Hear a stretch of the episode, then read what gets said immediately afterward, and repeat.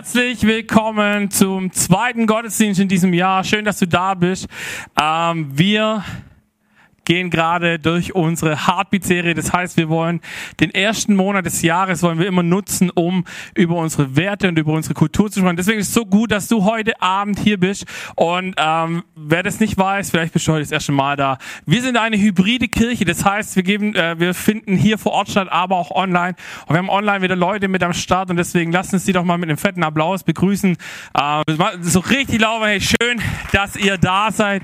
Ich sehe schon echt ein paar Namen wirklich äh, mega cool, dass ihr mit dabei seid und ich freue mich so sehr, weil David hat es gerade schon gesagt, das Thema heute heißt Presence over Presentation. Und vielleicht denkst du dir, okay, was soll das jetzt bedeuten? Das werden wir im Laufe dieser nächsten Minuten ein bisschen zusammen anschauen, was es heißt. Aber wir haben als Kirche verschiedene Werte definiert, äh, als wir hier gestartet haben. Und dieser erste Monat im Jahr soll immer dem dienen, dass wir uns da nochmal drauf besinnen. Wer sind wir? Was sind wir? Warum tun wir, was wir tun? Und Presence over Presentation bedeutet für uns auch, es ist der Wert Jesus im Zentrum. Ähm, das ist so unser erster und wichtigster Kernwert. Und ich habe euch eine Folie mitgebracht, wie das bei uns aussieht. Wenn du wissen willst, was, wie unsere Kirche tickt, ähm, dann habe ich hier dieses Bild. Ähm, du siehst, es ist unser Auftrag, über den sage ich nachher noch ein bisschen was. Hier unsere Werte, Jesus im Zentrum, bedingungslose Annahme. Wenn du hier in dieses Haus kommst, dann wünsche ich mir und wir als Kirche wünschen uns, dass du genau das erlebst. Dass es egal ist, wer du bist, egal ist, was du getan oder äh, hast oder was du tun wirst, dass du hier einen Ort hast, wo du ankommen kannst, wo du nach Hause kommen kannst, wo du erleben darfst, hier sind lauter kaputte Menschen, so wie ich vielleicht auch einer bin. Und ich muss mich hier nicht verstellen, um irgendwie dazuzugehören, sondern ich darf einfach da sein. Und dann haben wir einen Wert, der nennt sich Großzügigkeit, werden wir auch noch drüber reden. Ähm, und dann eben auch Leben in Entwicklung. Wir sind davon überzeugt, dass wir bis zu dem Moment, wo wir in diese Holzkiste hüpfen, ähm, uns Jesus ähnlicher werden können in irgendeinem Lebensbereich. Und das äh, ist bei uns unter diesem Wert Leben in Entwicklung drin. Und deswegen, ich liebe dass wir am Anfang des Jahres genau darüber uns Gedanken machen. Was heißt das nochmal für uns? Weil über Werte und Kultur kann man nicht genug reden. Wenn du das Gefühl hast, oh Gott, ich habe zu viel über Wert, über meine Werte und über die Kultur geredet, dann lass dir eins gesagt sein, du bist erst am Anfang von dem Moment, wo die Leute vielleicht einen müde von verstehen, worum es eigentlich geht. Presence over Presentation heißt für uns als Kirche, wir wollen Gottes Gegenwart mehr wahrnehmen als das perfekte Programm. Oh, ihr werdet sehen, der erste Teil dieser Message wird gespickt sein mit äh, steilen Thesen. Das heißt für uns nicht, dass wir aufhören, in gute Technik zu investieren. Das heißt nicht, dass wir aufhören, in Qualität zu investieren. Aber all das muss immer der Gegenwart Gottes dienen. Wir dürfen, wir wollen kein Ort sein, wo die Technik um der Technik willen gehypt wird, sondern wir wollen, dass die Menschen, die Teil dieser Kirche sind, die damit arbeiten dürfen und sollen, dass sie super gutes Equipment haben, dass es ihnen Spaß macht, äh, hier mitzumachen. Aber am Ende des Tages muss es immer diesem Moment, wo Gott eingreift, wo Gott kommt und etwas tut, was nur er tun kann, immer dem Raum geben. Es gibt so einen schmalen Grad zwischen Perfektion und Exzellenz. Perfektion werden wir nie wirklich erreichen, weil wir werden immer irgendwas finden, egal was du tust. Du wirst immer irgendwas finden, was du hättest besser machen können. Habt ihr schon mal erlebt? Ähm, also ich als Musiker erlebe das ständig, äh, als Pastor, als Prediger, ich erlebe ständig, wenn ich meine Podcasts anhöre, ich dachte, ah Mann, das hätte ich eigentlich prägnanter sagen können. Ah, das hätte ich irgendwie noch besser machen können. Als Leiter erlebe ich ständig in den Coachings, hey, das hätte ich, da hätte ich vielleicht noch klarer sein können, da hätte ich noch besser leiten können. Vielleicht hast du irgendeinen Bereich, wo du drin bist, wo du sagst, ja, da hätte ich noch was besser machen können. Und das Spannende ist, wir haben als Kirche gesagt, wir wollen nicht den Wert Perfektion haben, sondern wir wollen Exzellenz. Exzellenz heißt für uns, wir geben das Bestmögliche. Und manchmal hat man Tage, wo das Bestmögliche over the top ist und du denkst dir, wow, ich werde es nie im Leben besser machen können wie heute. Und manchmal gibst du dein Bestmögliches und es ist einfach nicht so gut, weil du nicht in der Tagesform bist, dass es richtig fetzt. Und ich weiß nicht, ob du das schon mal erlebt hast, dass du denkst, du machst die gleiche Sache hundertmal und du hast das Gefühl, heute war ich sehr viel besser wie beim letzten Mal oder umgekehrt. Heute war ich sehr viel schlechter wie beim letzten Mal. Und dann machst du das nächste Mal wieder und du wirst wieder, bist wieder besser. Das ist Exzellenz. Wir gehen mit dieser Herzenshaltung rein. Es geht nicht darum, perfekt zu sein. Vielleicht hast du das gesehen. Wir haben an, äh, an der Türe oben ein Schild stehen, wo es heißt, wir sind unperfekte Menschen, die zusammenkommen, um den perfekten Gott anzubieten. Der einzige in unserer Kirche, der perfekt ist, ist Jesus. Und das ist das, warum wir hier sind, warum ich hier vorne stehen kann und sagen kann, ich kann jeden Fehler machen, den ich tue, weil ich weiß, dass keiner von uns perfekt ist und dass ich es nicht sein muss. Auch als Leiter dieser Kirche muss ich nicht der perfekte Mensch sein, weil ich A, kriege es gar nicht hin und B, will ich nur dem einen, der perfekt ist, nachlaufen. Am Ende kommt es immer auf dein Herz an. Warum tue ich Dinge? Warum will ich auch exzellent sein? Warum möchte ich das tun? Will ich das, um jemanden zu beeindrucken? Oder will ich das tun, weil in unserem Fall jetzt als Church Gott es verdient hat, dass wir das Bestmögliche für ihn geben? Weil er das Bestmögliche für uns gegeben hat. Als Band zum Beispiel haben wir jeden Donnerstag Bandprobe. Wir üben. Und jetzt erzähle ich euch was total Paradoxes. Wir üben als Band Spontanität. Vielleicht ist du da und denkst, okay, bist vielleicht kein Musiker und denkst, hä, wie kann man denn, also das funktioniert gar nicht. Wie kann man denn spontan sein und wie kann man Spontanität üben? Wir nehmen uns Zeiten der Bandprobe, wo wir irgendwie so ein Pad-Sound laufen lassen, wo wir anfangen, darüber zu improvisieren und wo wir sagen, wir möchten üben, dass wir ready sind, wenn die Gegenwart von Gott hier reinkommt und sagt, tolles Programm habt ihr euch überlegt, wir machen was ganz anderes. Dass wir dann als Band nicht völlig lost sind und sagen, okay, wow, shit, was ist hier passiert? Ich weiß überhaupt nicht, wie wir damit umgehen, sondern dass wir sagen können, okay, Gott, du willst was anderes machen, wie wir es geplant haben? Okay, have it your way. Go for it. Ich glaube, dass dein Plan besser ist, wie der den Pastor Sven gemacht hat oder sonst was, sondern ich will erleben, was du vorbereitet hast. Und dann passieren Dinge, die du dir nicht erträumen kannst. Deswegen, ich liebe diesen Bibelvers. Wir haben heute Mittag super spontan in unserem Programm besprechen, haben wir gesagt, komm, wir haben letzte Woche vergessen, diesen Bibelvers für die Church zu ziehen. Lass es uns heute noch spontan einbauen und hey, Leute, ohne Witz, was gibt's denn für einen geileren Bibelvers als Kirche, als zu sagen, du bist der Gott, der Wunder tut? Was passt denn, komm, lass uns mal Gott einen Applaus geben, weil, hey, was passt denn besser in diesem Moment, als zu sagen, okay, Gott, egal was wir vorhaben, tu du das, was du vorhast. Tu du die Wunder, die nur du tun kannst. Weil alles, was wir versuchen zu tun, ist dann nachher irgendwie aufgesetzt. Deswegen wollen wir Raum schaffen für Gott, dass er tun kann, was er will. Und wir sind überzeugt als Church, dass Gott spricht, wenn die Ablenkungen aus dem Weg sind. Gott spricht, wenn Ablenkungen aus dem Weg sind. Deswegen machen wir Pläne, by the way. Deswegen überlegen wir uns, wie machen wir den Ablaufplan. Deswegen überlegen wir uns, was machen wir. Deswegen bereite ich meine Predigt in 95 Prozent der Fällen auch wirklich bis zum Ende vor, äh, um dann aber währenddessen immer noch ein bisschen Raum zu geben und spontan zu sein. Aber wo ich sage, hey, ich will genau das erleben, dass Gott ein Wunder tut. Und manchmal ist es ein Satz. Und ich habe ausgemacht, dass es meistens die Nebensätze in meinen Predigten sind, wo bei Leuten einschlagen wie eine Bombe. Und es ist ungefähr so wie mit diesem Radio. Ähm, ich liebe, ich liebe so ein, ich finde diese alten Radios auch so cool. Voll gut, dass mein Schwiegervater sowas noch auf der Bühne oder im Keller stehen hatte. Und es ist ungefähr so, bei diesen Radios, dann muss man Frequenzen suchen, um was zu hören. Und ich hoffe, dass ihr das jetzt hört, wenn ich hier nach einer tollen Frequenz suche. Und wenn du da drehst, dann gibt es Momente, wo man besser hört. Und es gibt Momente, wo man nicht so gut hört. Und dann kommt ein bisschen Musik. Und manchmal, wisst ihr, was das Spannende ist? Diese Frequenzen, die sind manchmal so dicht beieinander, dass es echt fancy ist, dass das überhaupt äh, so, so ein Mühe an Drehen passiert und du merkst, jetzt habe ich Empfang gehabt und jetzt nicht. Und genauso ist es in unserem Alltag auch. Ich glaube, äh, ich bin davon überzeugt, Gott spricht immer. Gott sendet immer, nonstop, 24-7. Gott spricht die ganze Zeit. Aber wir haben so viele Störfrequenzen in unserem Leben, in unserem Alltag, die versuchen, den Empfang in unserem Leben ein bisschen, ich sag mal, einzuschränken. Und das ist das, warum wir als Kirche Pläne machen im Ablauf und versuchen, dass es irgendwie alles so einigermaßen smooth von der Stange geht, weil wir sagen, wir möchten so wenig wie möglich Ablenkungen schaffen, die vermeidbar wären. Es gibt immer mal so Dinge, die passieren, wo du dann drin steckst und denkst, okay, gut, sowas aber auch. Aber es gibt diese Momente, wo du sagst, hey, das fühlt sich dann total smooth an. Und apropos Bibelverskarten, letzte Woche war auch so ein Moment.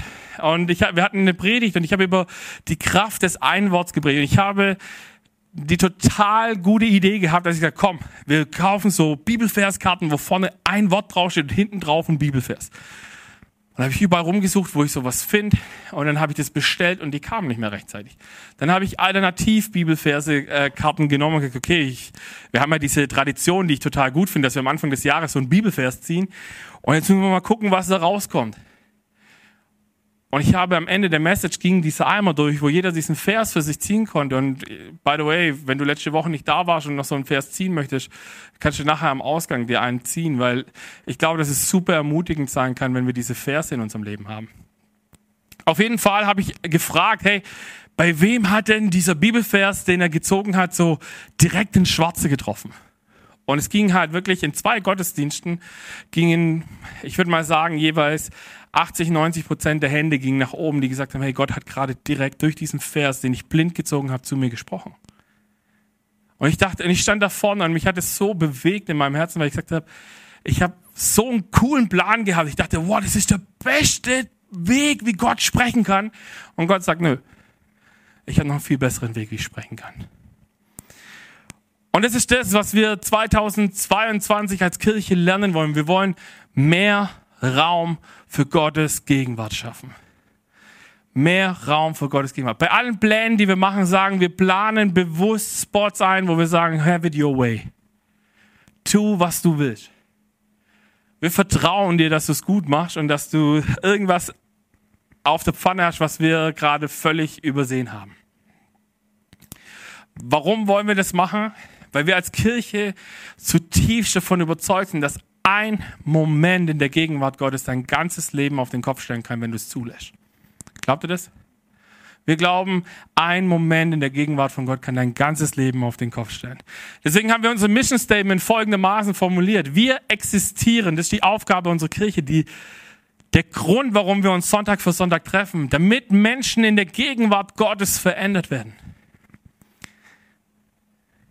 Ich weiß nicht, ob du die Geschichte von dieser blutflüssigen Frau kennst, die im vollen Glauben zu Jesus geht und einen Moment einfach nur seine, sein, sein ich, heute würde man sagen, sein Pulli oder sein T-Shirt anfasst, sein Gewand anfasst und sofort geheilt ist. Ein Moment in der Gegenwart von Gott macht alles anders. Warum wollen wir, dass Menschen die Gegenwart von Gott erleben? Damit sie das in ihr Umfeld bringen, damit sie die Liebe von Jesus in ihr Umfeld bringen und es durchfluten damit. Und das glauben wir bei jedem Gottesdienst. Egal, ob hier 50, 60 Leute sitzen, ob hier eine einzige Person am Sonntag kommt. Wir geben unser Bestes. Wir wollen einen exzellenten Gottesdienst feiern. Und es ist egal, wer da ist und wie viele da sind, weil wir glauben, dass Gottes Gegenwart auch nur für diese eine Person in den Raum kommt.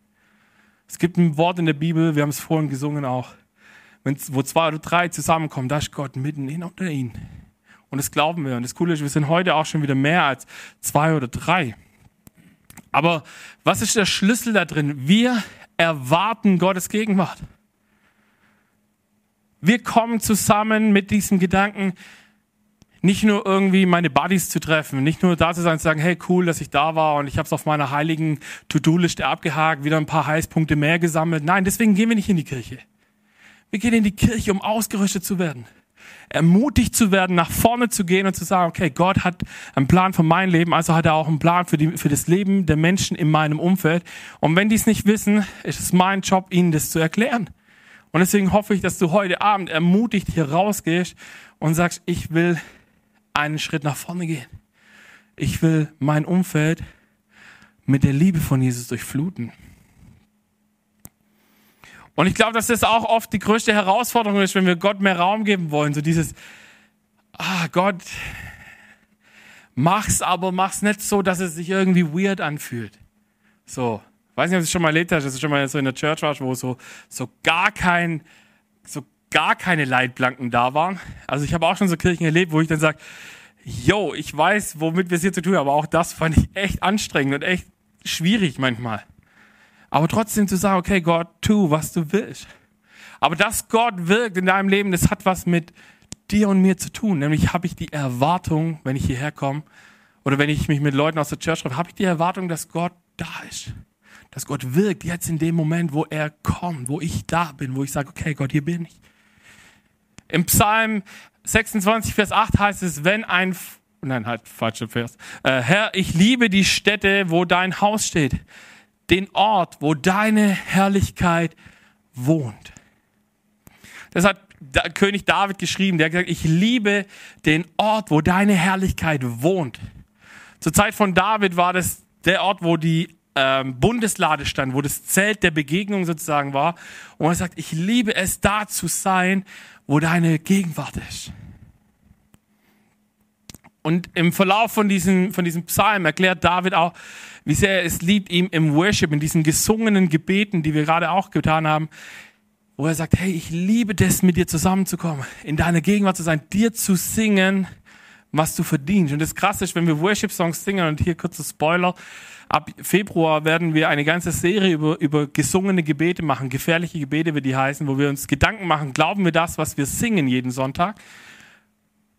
Weil warum singen wir diese Lieder? Gott weiß, wer er ist.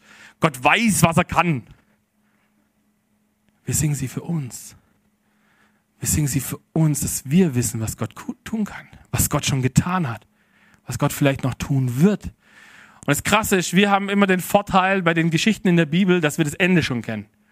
So, die Leute, die das durchlebt haben, die haben angefangen, Gott zu preisen im Sturm und wussten nicht, wo das Ding endet am Ende des Tages. Die wussten nicht, ob es gut wird oder nicht, sondern sie haben gehofft, dass es gut wird. Und wir kennen das Ende der Geschichte und wissen, dass es gut wird und können sagen, Gott, weil du bei denen eingegriffen hast, habe ich die Erwartung, dass du es bei mir auch tust.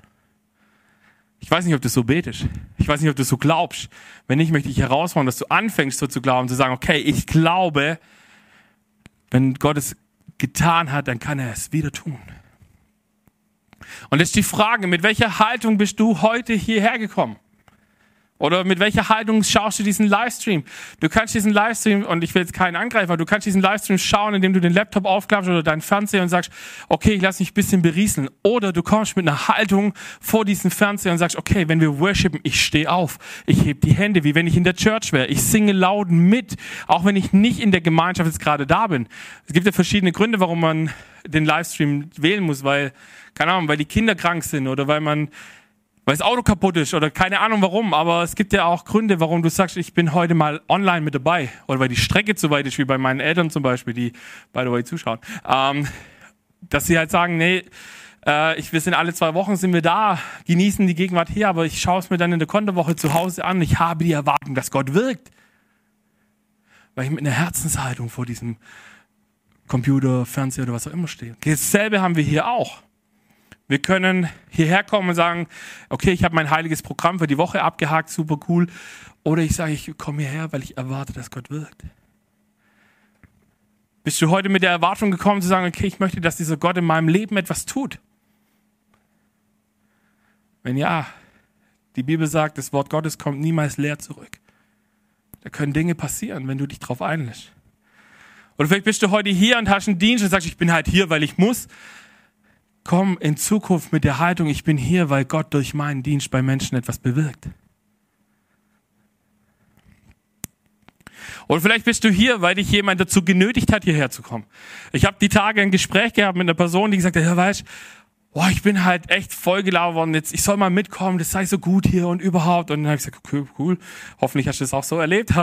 Ähm, und dann sagt die, ja, weißt du, irgendwann war ich an dem Punkt, dass ich gesagt habe, jetzt gehe ich halt hin, damit ich sagen kann, ich war da, ich fand es nicht so geil, ich werde nicht wiederkommen. Die Person kam hierher und das ist nichts, was wir tun können. Das war ein Moment, wo sie Gottes Gegenwart erlebt hat und seit diesem Sonntag ist sie so gut wie jeden Sonntag hier. Sie wollte eigentlich nur mal hierher kommen, um zu sagen, ich will hier nicht mehr herkommen müssen. Ich habe es ja mal ausprobiert, fand's kacke, geh wieder.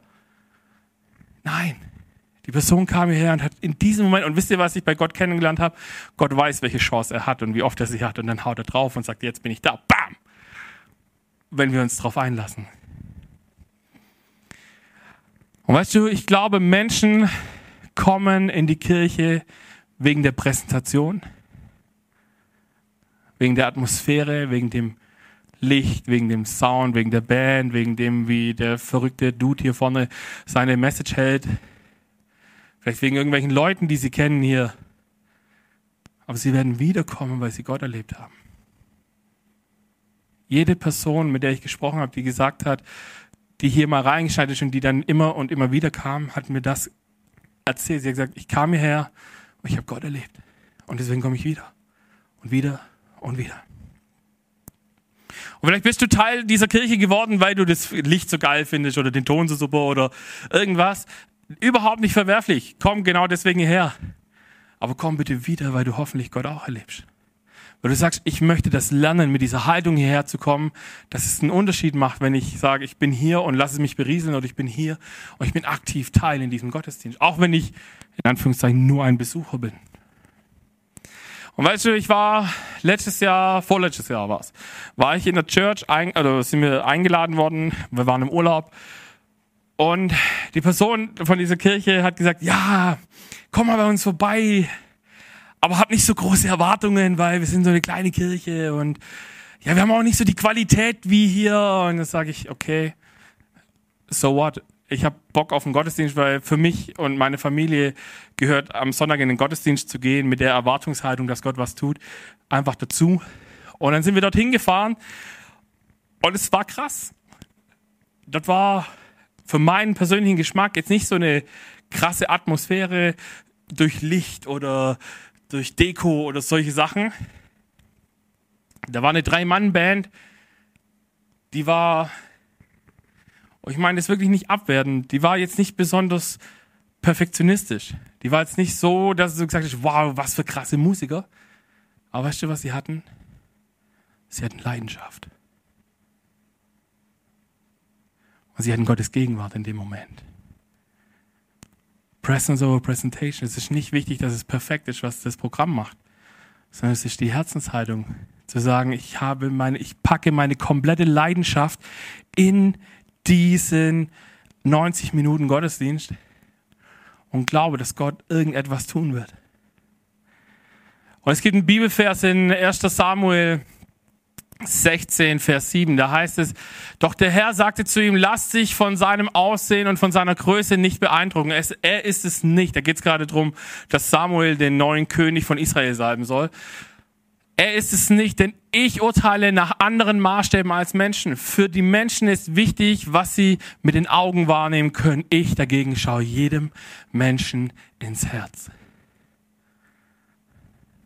Aussehen sagt nichts über deinen Charakter aus. Du kannst jeden Tag ins Fitnessstudio gehen, du kannst jeden Tag nur, keine Ahnung, was ich jetzt zum Beispiel machen werde, äh, nur Obst und Gemüse futtern für 21 Tage ähm, als, als Fastending. Ähm, du kannst alles tun, du kannst nach deinem Körper gucken und es ist nichts Verwerfliches dran, aber es sagt nichts über deinen Charakter aus. Du kannst eine 10 von 10 sein, ähm, was dein Aussehen angeht und der Charakter kann total verkümmert und minderwertig sein. Und Gott sagt, mir kommt es nicht auf dein Aussehen an, mir kommt es nicht darauf an, dass du irgendwelche Modelmaße hast oder nicht, sondern mir kommt es darauf an, was dein Herz sagt.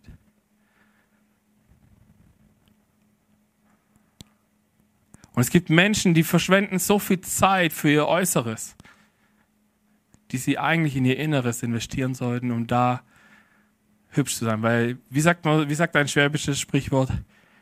Schönheit vergeht, Acker besteht. Ähm, Münzen wir das mal ein bisschen um. Schönheit vergeht, Charakter bleibt. Und das ist so wichtig. Deswegen ist mein Wunsch, lass uns eine Church sein, deren höchstes Gutes ist, die Gegenwart von Gott zu haben. Dass Menschen hierher kommen und sagen, hey, die City Lights Church ist dafür bekannt, dass ich hierher kommen kann und Gott erlebe. Und dass du sagst, das ist mein geistiges Zuhause, ich komme hierher, weil ich Gott hier erlebe, weil ich in seiner Gegenwart immer wieder neu berührt werde, immer wieder neu mich verändern lasse und immer wieder Dinge gezeigt bekomme, wo Gott sagt, hey, hier ist dir der Unterschied. Und wisst ihr, warum Gottes Gegenwart so wichtig ist? Gottes Gegenwart ist ein Anker in Herausforderungen. Ich glaube, jeder wird mir zustimmen, wenn ich sage, dass das Leben nicht immer happy clappy ist, oder? Das Leben ist nicht immer easy. So, wir wünschen uns es manchmal, dass das Leben so einfach wäre und du glaubst jetzt an Jesus und dann ist irgendwie mal alles super und alles läuft so durch und du hast keinen Stress mehr. Nein, du glaubst an Jesus und es wird immer schlimmer.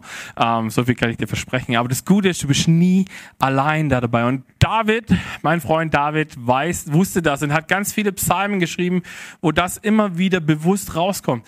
Er ist in einer Situation, die echt, huh, richtig beschissen ist. Und er sagt es Gott auch so. Und es ist schön bei den Psalmen, die fangen oft hier unten an und dann gehen sie nach oben. Und plötzlich sind sie beim Lob Gottes und sie sagen, okay Gott, egal wie kacke es sich gerade anfühlt, ich weiß, du wirst eines Tages eingreifen. Und wir wollen uns jetzt noch einen Psalm ein bisschen genauer anschauen. Das ist Psalm 27. Und der fängt folgendermaßen an. Der Herr ist mein Licht und mein Heil. Vor wem sollte ich mich fürchten? Der Herr ist für mein Leben wie eine schützende Burg. Vor wem sollte ich erschrecken? Wenn boshafte Menschen über mich herfallen, um mich mit Haut und Haaren zu verschlingen, meine Gegner und Feinde, ja, äh, doch, genau, um mich mit Haut und Haaren zu verschlingen, meine Gegner und Feinde, dann sind sie es, die stürzen und fallen. Wer von euch hat schon mal Angst erlebt? So, so bedrückende Momente in seinem Leben, wo du dachtest, da gibt's keinen Ausweg mehr. Spoiler, wir werden das immer wieder mal erleben. Aber wisst ihr, was krass ist? Wenn wir anfangen und sagen, in diesen Momenten sprechen wir uns diese Dinge zu. Gott will deine Burg sein, er will dein Schutzort sein, er will dein Licht sein. Und von Zeit zu Zeit schaffen wir es tatsächlich, uns in ein Gefängnis der Angst zu manövrieren. Ein Gefängnis aus Angst vor, keine Ahnung, missverstanden zu werden. Angst davor, abgelehnt zu werden, vor Unsicherheit, vor Krankheit, vielleicht sogar Angst vor dem Tod. Und all das kann so, ich nenne es mal so eine Dunkelheit, so ein Schatten in unserem Leben werden, der unsere Hoffnung versucht zu ersticken, der das Licht, das wir sein sollen für diese Welt, versucht zu ersticken. Und in diesem Moment ist so wichtig, das zu tun, was David uns hier lehrt. Er sagt, Mach dir bewusst, wer Gott ist. Der Herr ist mein Licht und mein Heil. Auch wenn es sich nicht so anfühlt, du musst dir das vorsagen. Du musst sagen, Gott, du bist mein Licht. Gehen in den nächsten Vers, Vers 4. Da heißt es, eines habe ich vom Herrn erbeten.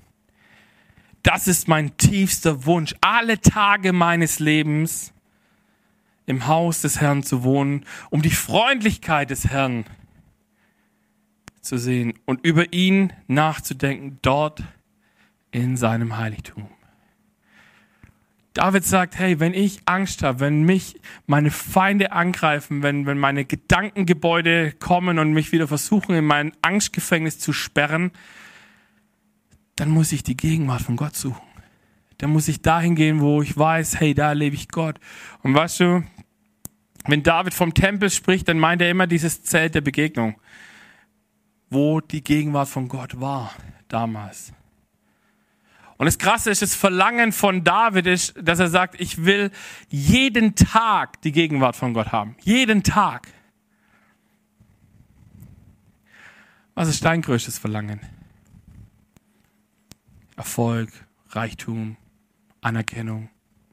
Es gibt so vieles, was unser Verlangen sein könnte.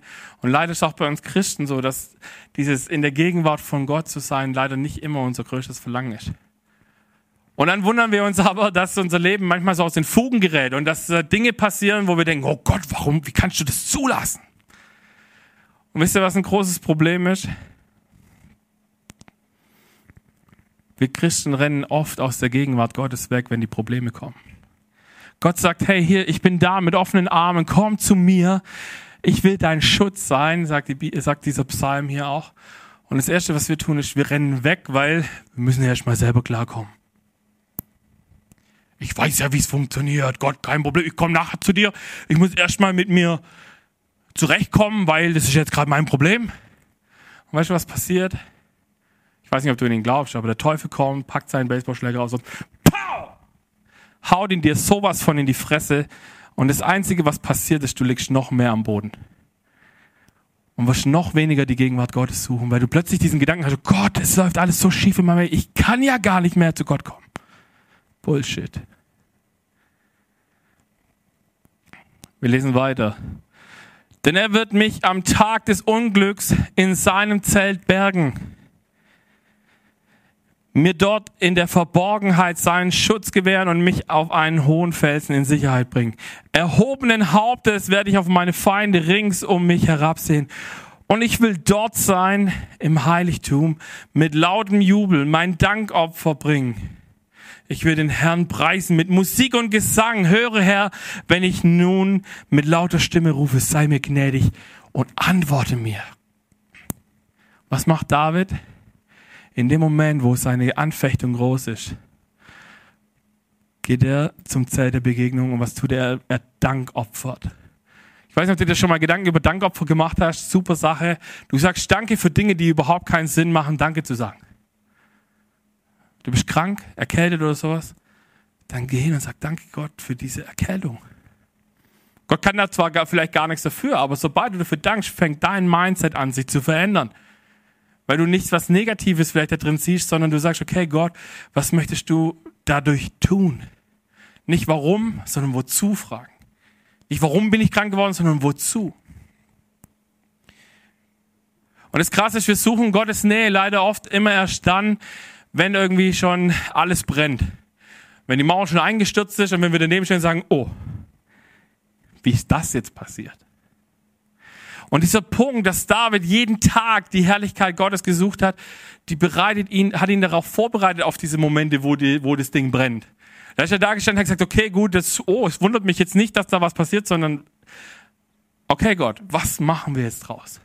Es brennt, du wirst schon einen Plan haben.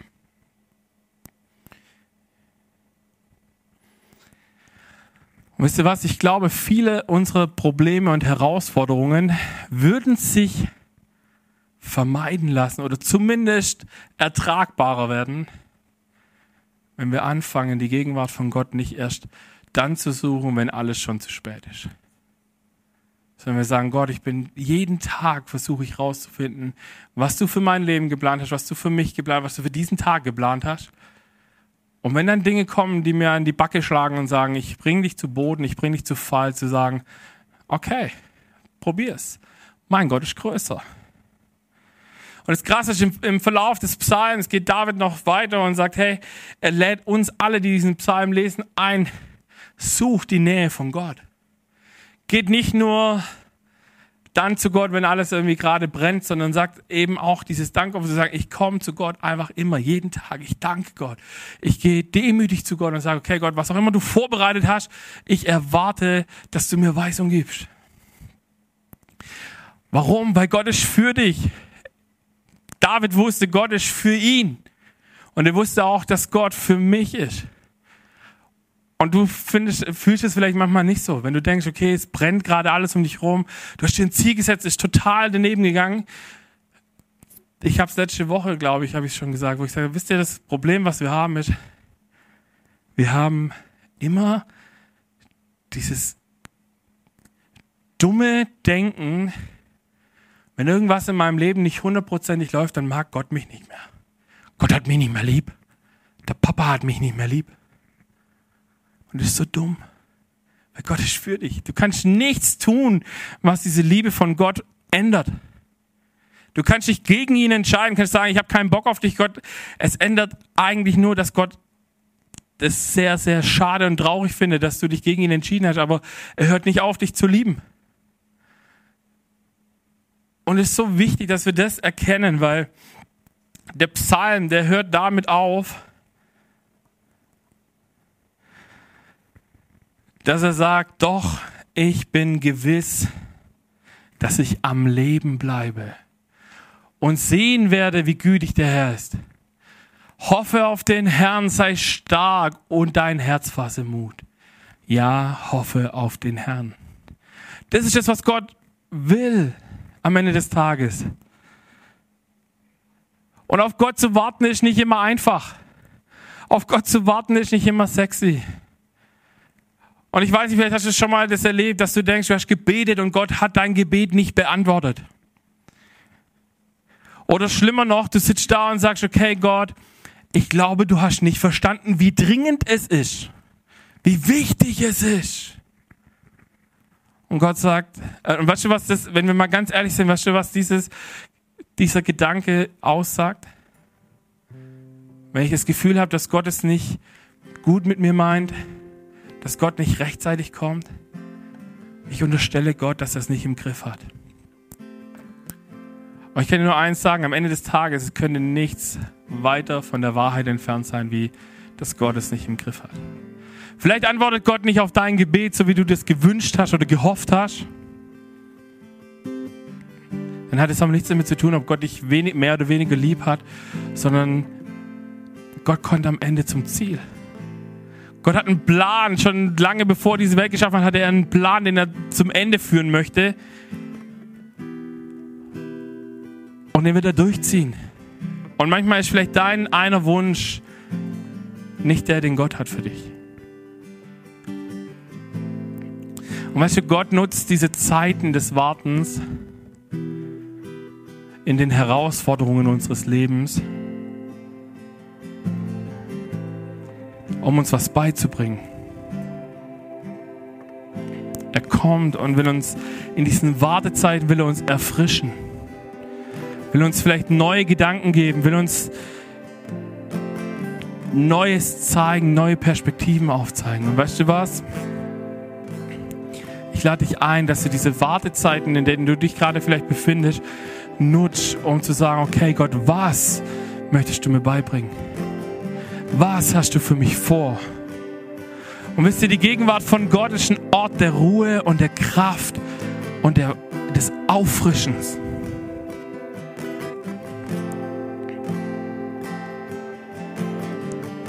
Und seine Gegenwart verändert alles, wenn wir es zulassen. In seiner Gegenwart kann ein aufgewühltes Herz zur Ruhe kommen.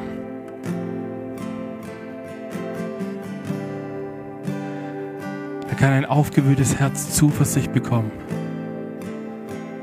Weißt du, in der Gegenwart von Gott können wir ganz viel über sein Vaterherz kennenlernen. Und wir dürfen ihm vertrauen. Wir dürfen ihm vertrauen, dass er es gut meint. Vielleicht bist du heute hier und sagst, für dich ist es dran, nochmal ganz neu diese Frequenz zu filtern. Zu sagen, okay Gott, zeig du mir, was da ist in meinem Leben. Und weißt du was?